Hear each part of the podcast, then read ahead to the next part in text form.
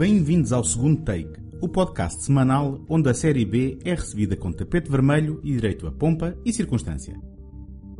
O meu nome é António Araújo e neste episódio reencontramos o cinema de Terence Malick em Música a Música, o mais recente ensaio do realizador norte-americano, desta vez com a cena musical de Austin, no Texas, como pano de fundo. Na segunda parte percorremos a história de Iggy Pop, que aparece brevemente no filme de Malik, em Gimme Danger, o documentário de 2016, realizado por Jim Jarmusch sobre a histórica banda punk The Stooges.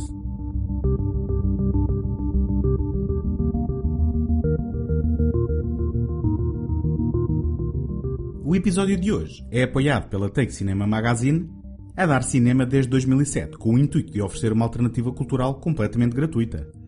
Em www.take.com.pt encontram críticas, artigos, passatempos, trailers e todos os números editados da revista.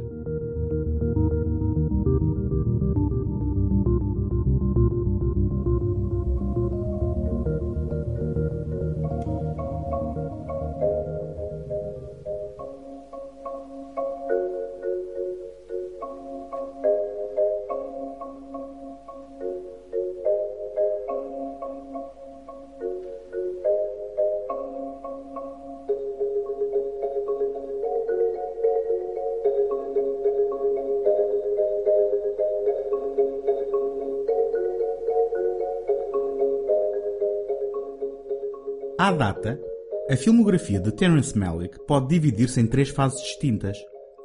Entre 1973 e 1978, realizou Noivos Sangrentos e Dias do Paraíso, dois filmes que colocavam jovens casais apaixonados em rota de colisão com a sociedade e, em última instância, com a lei. Este par de obras revelou uma voz distinta, com narrativas esparsas, diálogos espontâneos, interpretações naturais e momentos de intimidade fugidia, onde o que ficava por dizer era complementado pelas narrações elípticas e enigmáticas de personagens inocentes e ingênuas na sua tentativa de processar os acontecimentos à sua volta. O sucesso crítico destas obras não impediu, no entanto, que fossem fracassos de público e bilheteira, e Malik não voltou a rodar um filme durante os 20 anos seguintes.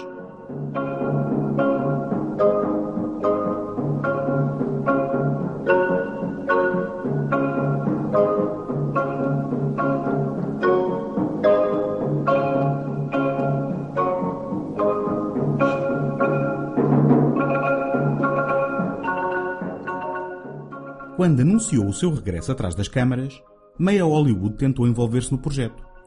Em 1998 estreia A Barreira Invisível, contando no seu elenco com nomes como Sean Penn, George Clooney, John Cusack, Woody Harrelson, Nick Nolte, John C. Reilly ou John Travolta.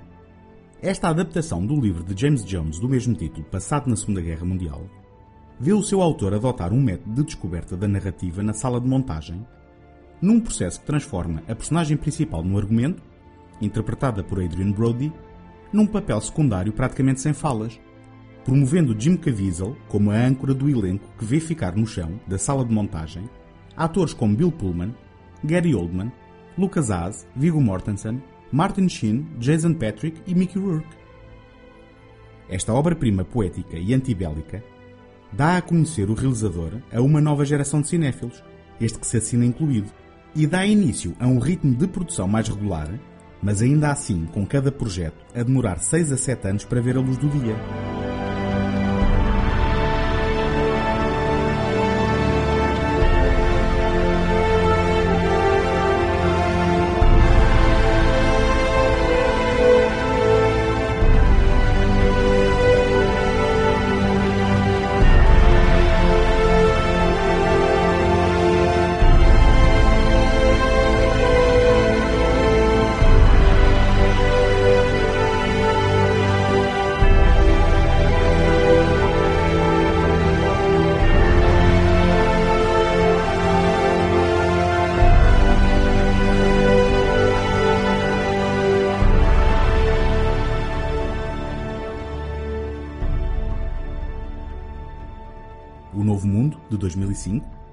Aprofunda o estilo do filme anterior, explorando uma visão alternativa, pela lente de Emmanuel Lubezki, do triângulo amoroso entre as figuras históricas Pocahontas, o capitão John Smith e John Rolfe, O diretor de fotografia mexicano tornou-se desde então cúmplice do realizador norte-americano, colaborando em todos os seus títulos posteriores.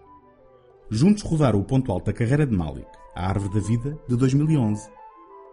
Com traços autobiográficos inspirados na sua infância, esta obra ambiciosa que explora o microcosmos das mercuriais relações familiares, enquadradas no macrocosmos da criação de todo o universo, contrapondo o sagrado religioso com a cruel indiferença da natureza, é o culminar perfeito do seu estilo inimitável. É também o fechar de um ciclo de 13 anos que levou o cineasta da reclusão cinéfila até à forma mais cristalina da sua expressão.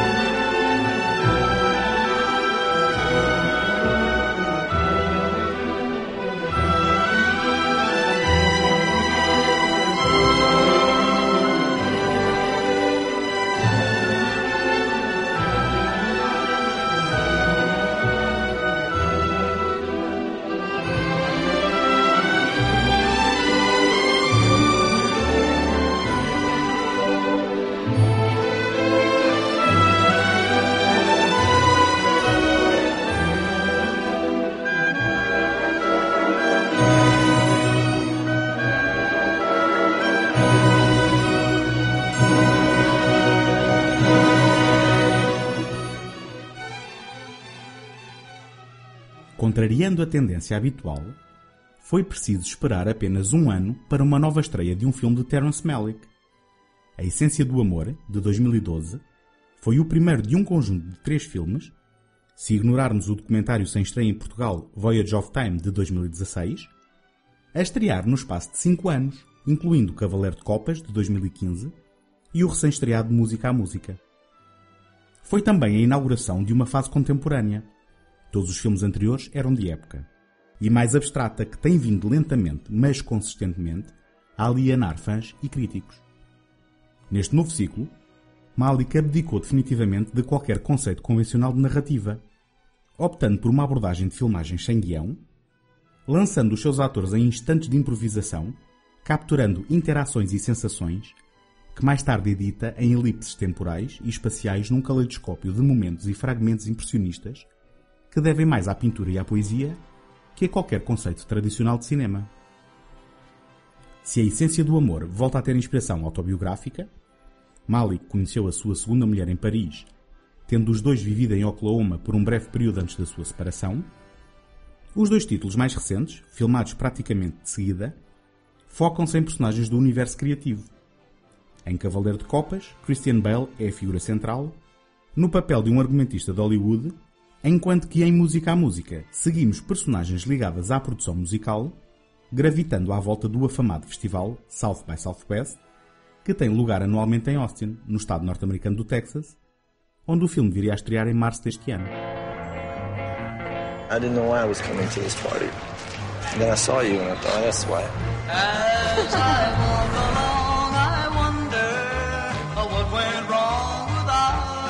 We thought we could just roll and tumble, live from song to song, kiss to kiss. We should make a record together. I know you do the live music thing, but you want to make some money? You've got talent.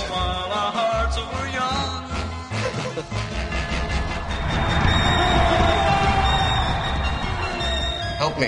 I have a condition. I can't be left alone.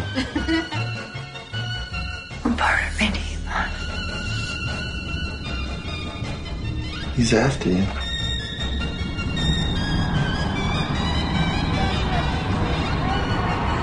Slower. It's a love story. I'm a walking in the rain. Tears are falling and I feel pain. Wishing you were here by me to end this misery.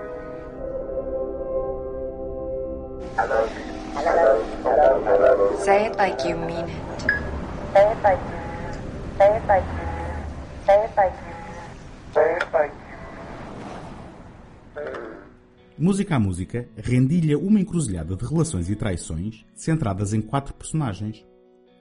Rooney Mara e Ryan Gosling formam o casal Faye e BV. Michael Fassbender é o magnata produtor musical Cook. E Natalie Portman é a Ronda, a empregada de mesa que se deixa enliar pelas suas obsessões e fantasias. No elenco, encontram-se também, além de nomes como Kate Blanchett, Holly Hunter e Val Kilmer, reconhecidas personalidades do universo musical como Patti Smith, Iggy Pop, Flea, John Linden ou Licky Lee. Este conjunto heterogéneo de talento demonstra que alguns dos nomes mais sonantes a trabalhar em Hollywood atualmente continuam a aceitar o desafio de Terence Malick para uma linguagem cinematográfica experimental de maior plasticidade formal. O cineasta continua imperturbável no seu caminho abstrato e sensorial, onde reina o improviso e o imprevisto, na senda interminável pela mais profunda ligação humana e pelo sentido da vida. As suas personagens navegam sem instrumentos, pelas suas próprias obsessões e defeitos, num nevoeiro moral, narcisista e hedonista que alabirinta o rumo e o significado das suas existências.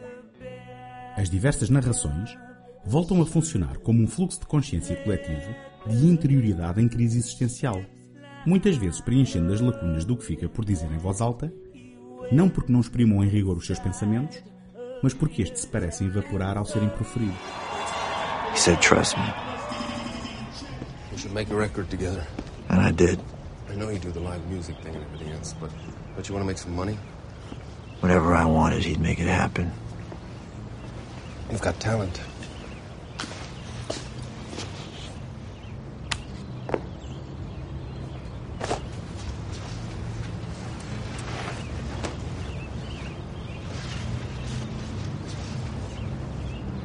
You want one of those? You want to be me? Where you get a jacket like this? Makes you walk different. You hundred jackets like that. Apesar da natureza potencialmente insondável de música a música, a relevância temática do seu enquadramento musical é explicitada pela voz de Rooney Mara. Pensámos que podíamos apenas deixar-nos ir, vivendo de canção em canção, de beijo em beijo. Na banda sonora, juntam-se às seleções de música clássica, presença habitual no cinema de Malik, canções pop e rock do universo do South by Southwest, providenciando novas texturas que enriquecem a busca incessante das personagens. O permanente estado de reflexão oferece mais perguntas do que respostas, num questionamento contínuo sobre as expectativas da idade adulta, os arrependimentos do que podia ter sido, o peso do que é, as mágoas irreparáveis do passado e as cicatrizes que teimam em sarar. A fotografia de Lubeski acompanha esteticamente este estado de fluxo constante, sempre em movimento, numa relação por vezes demasiado íntima com os atores, cuja improvisação tem de ser acompanhada pela câmara lançada no olho do furacão, nas palavras do realizador, para capturar a magia do momento. Esta componente espontânea reflete-se também nas curtas prestações dos músicos, que têm a oportunidade de fazer ouvir a sua voz, normalmente em inconsequentes monólogos filosóficos pessoais, captados nos bastidores de um qualquer concerto, com Patti Smith, no papel de mentora e confidente de Faye, e Licky Lee como uma antiga paixão de BV, a serem as exceções. I mean, would you want more? I could follow you around. Just give it all up. I would. If you'd ask me. But you never do, you know?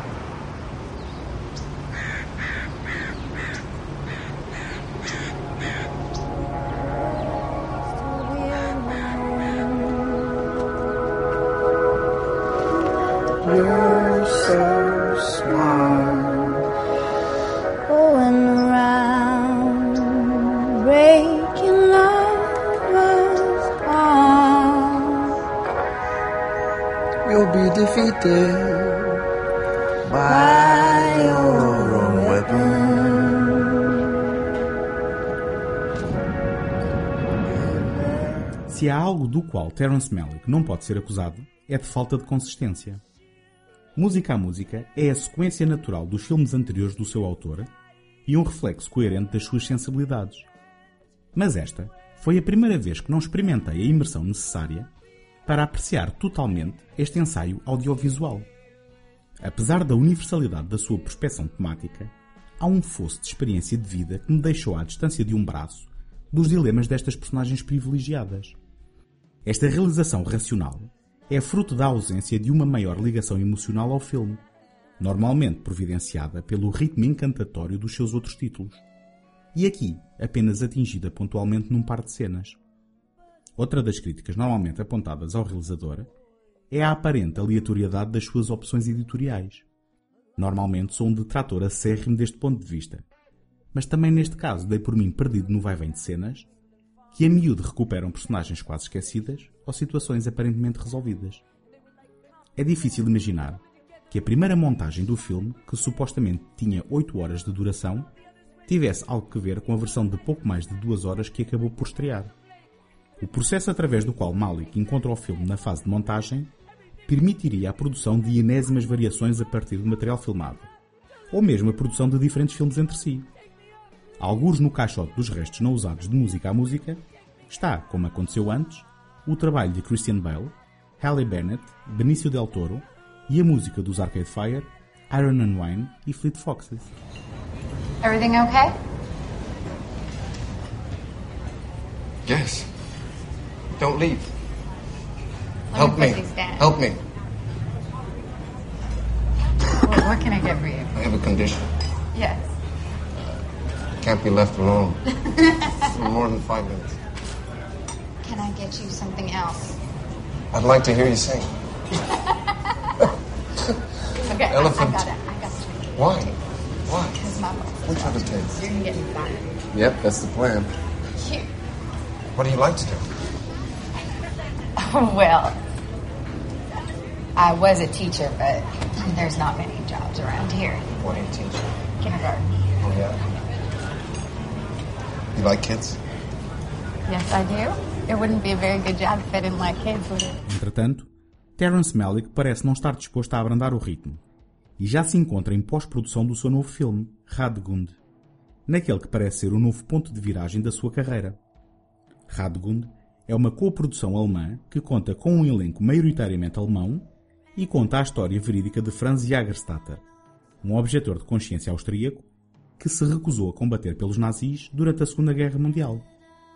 Uma coisa é certa, seja qual for o resultado final, sendo este um filme de Terence Malick, será sempre uma experiência a não perder.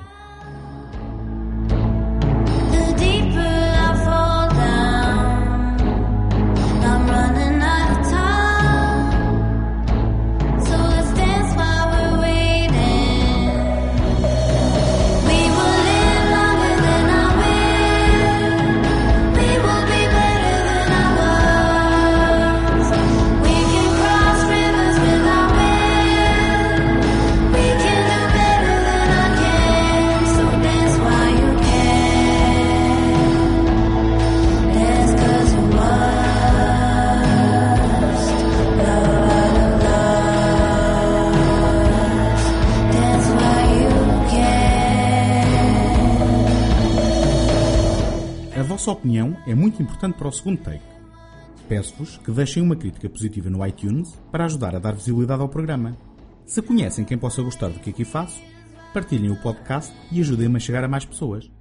Se estão a ouvir este programa pela primeira vez e gostam do que ouvem, podem subscrever o segundo take em qualquer plataforma ou sistema, via iTunes, Stitcher, RSS ou qualquer aplicação da vossa preferência. Podem também visitar a página segundotake.com, seguir-me no Facebook e no Instagram e enviar as vossas opiniões e sugestões para segundotake.gmail.com.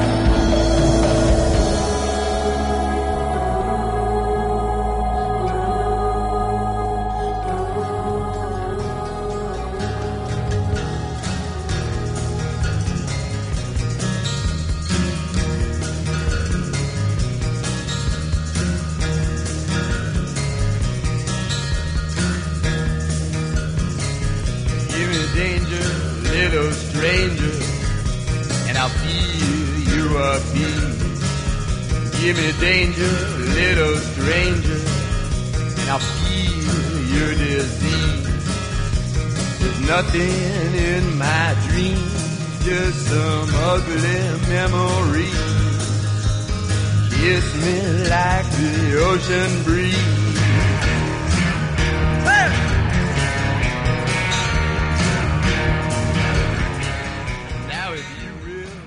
Em 1974, ao fim de sete anos de existência e três álbuns de estúdio, a banda precursora do punk The Stooges desintegrava-se na sequência da toxicomania de três quartos dos seus membros. Os desempenhos energéticos e primitivos do seu líder e vocalista Jim Osterberg, mais conhecido como Iggy Pop, tinham-se tornado selvagens e imprevisíveis, e a banda, de uma forma geral, revelava-se como um risco, muitas vezes comparecendo atrasado aos concertos, outras vezes não aparecendo de todo. Este é o ponto de partida para o documentário que Jim Jarmusch produziu em 2016 e que tomou o título de uma das canções da banda, Gimme Danger, ao mesmo tempo invocando o histórico documentário de 1970 sobre os Rolling Stones, Gimme Shelter, realizado pelos irmãos Maisel.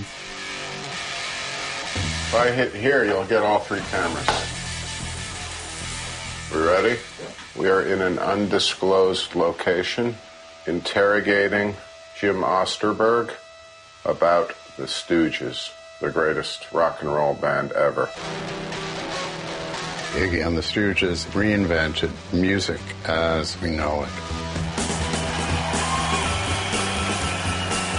We weren't like the other bands.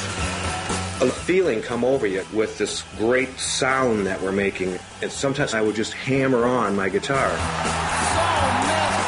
I just started jumping up and down like baboons do before they're going to fight. As soon as I started doing that,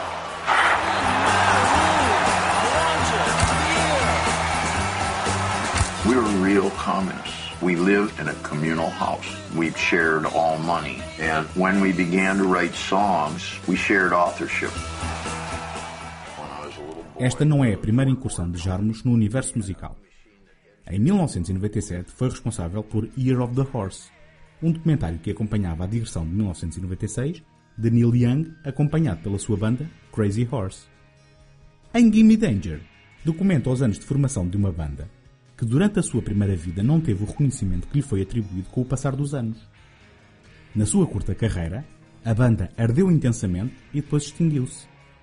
Só mais tarde a sua influência foi emanando através de inúmeras versões das suas músicas que foram sendo gravadas por outras bandas constituídas por fãs e que partilhavam as obscuras influências de Iggy Pop e companhia.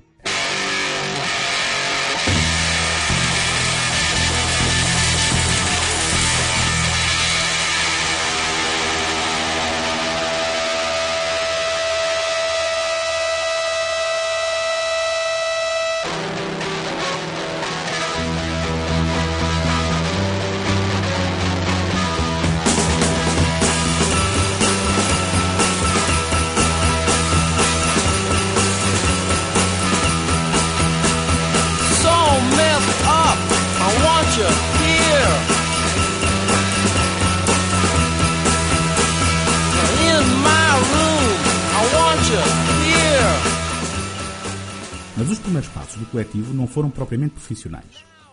A ideia de pertencerem a uma banda parecia mais importante que o ato de criar música propriamente dita. Nesta fase, esta era maioritariamente experimental, e foi a associação à banda MC5 que levou The Stooges a um contrato discográfico pela mão do publicista da Elektra Records Danny Fields. Os dois primeiros álbuns, The Stooges e Funhouse, de 1969 e 1970 respectivamente, foram um fiasco de crítica e vendas, e a Elektra não renovou o contrato com a banda. Foi nesta altura que Iggy Pop conheceu David Bowie e, por recomendação deste, assinou um contrato com o seu manager Tony DeFree. A banda foi levada para Londres e Bowie produziu o terceiro álbum, Rough Power, de 1973, mal recebido na altura, mas que se veio a tornar num pilar da emergente música punk. the group was always very aware of the theatrics of the moment, and they never moved ever. In 40 minutes, the drummer would never look up, and uh, the other two might move a foot or two. we never knew what would happen. And so in the old days, you know, we just literally, I mean, it could be, we'd be out there, you know, you know, and there's no vocal. You know, the guy's out in the crowd, he's down on the floor somewhere, you know, there's no vocal. So we're still going, you know, so until he starts singing, we don't do anything. And, um, and then, you know, eventually he'll climb back up and start singing. And that's, you know, it's all about, you know, working together to, to make a show. You know, the way he works a gig, it reminds you that life, big time, is in the moment. Maybe most of it. But the moment is really intense about what's going down. He goes, you know, I feel like a short order cook. I got to get everybody's order. You, know, you want fries? You want shake? You know, he's going out in, his mind. He says he's going to the crowd. Jim Jarmusch é nitidamente um fã da banda, o que acaba por funcionar em detrimento do filme. As músicas e as imagens de arquivo são a grande mais-valia deste documentário, bem como a oportunidade de ouvir a história na voz dos seus protagonistas principais, alguns já desaparecidos em imagens de arquivo. Mas o formato é algo convencional, com as imagens a ilustrarem o tradicional desfilar de testemunhos por diferentes cabeças falantes. Depois do prólogo, voltamos ao início para contar a história de uma forma linear, mas um espectador menos conhecedor da banda não encontra grande profundidade na exploração do processo criativo, nem da relevância da sua música.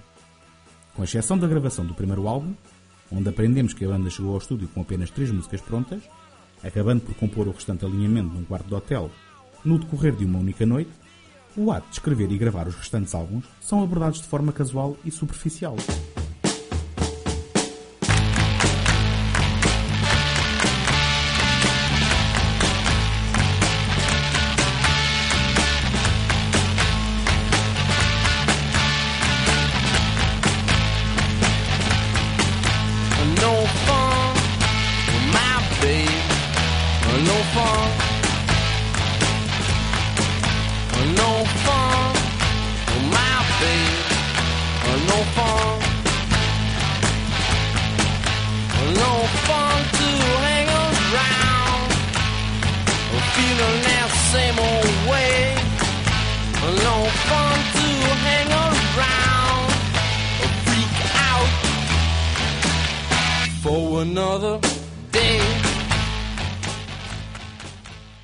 Banda com uma carreira recheada de episódios e incidentes, a narrativa construída por Jarmus parece ficar aquém do espectável no retrato de momentos essenciais.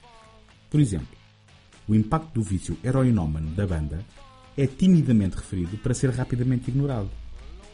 Mesmo a reunião dos elementos originais em 2003, pela mão de Jay Maskith, o líder da banda Dinosaur Jr., na sequência do envolvimento de alguns membros dos Stooges na produção do filme de Todd Haynes Velvet Goldmine, onde Ewan McGregor encarnava uma personagem inspirada em Iggy Pop, vê o autor ignorar convenientemente The Weirdness, o álbum gravado em 2007, recebido com péssimas críticas e que quase manchou o legado celebrado nas muitas prestações que a banda ofereceu ao vivo por esta altura. It was important to make contact, I felt, at every show.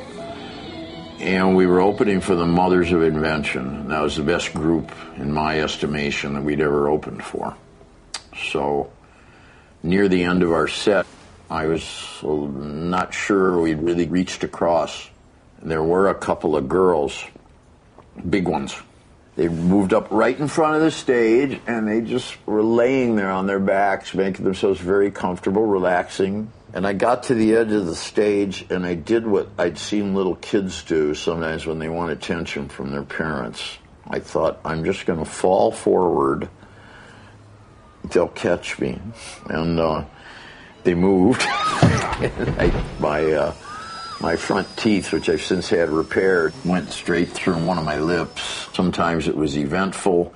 Sometimes it was, listen, I, I, I was a guy very young in a rock band and having beautiful summers in the Midwest. So some, sometimes I just go down there and, you know, see some chick and go, hey, what's your number?